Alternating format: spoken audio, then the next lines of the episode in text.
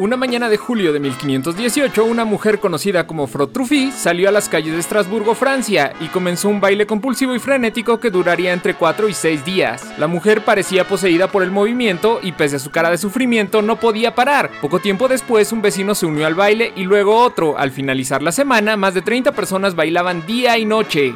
¿Dónde diablos aprendiste esa clase de baile?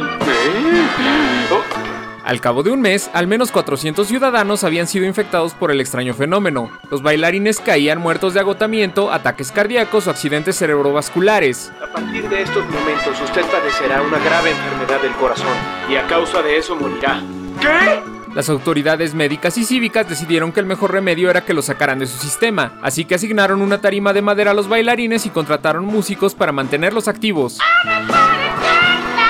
Las muertes continuaron hasta que tan súbitamente como habían empezado, la llamada epidemia del baile cesó a principios de septiembre.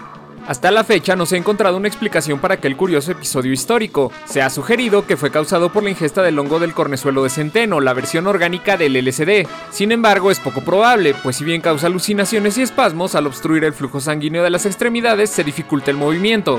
Dejemos que papá vea y oiga cosas mágicas que tú no experimentarás. También se ha especulado que los danzantes eran miembros de un culto herético y que el extraño incidente fue parte de un rito. No obstante, esto resulta inverosímil ya que sus contemporáneos aseguraban que los afligidos no querían bailar y los bailarines mismos expresaban su miseria y pedían ayuda. Además, nunca se les trató como herejes.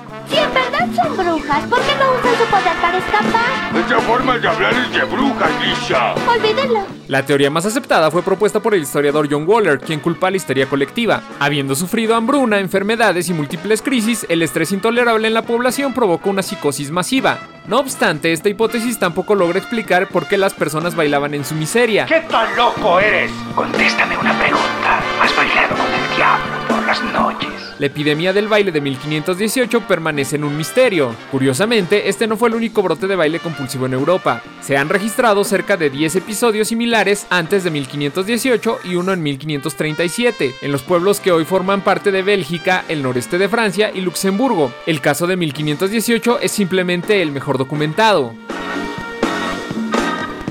Muy buenas noches y recuerden, así es la vida.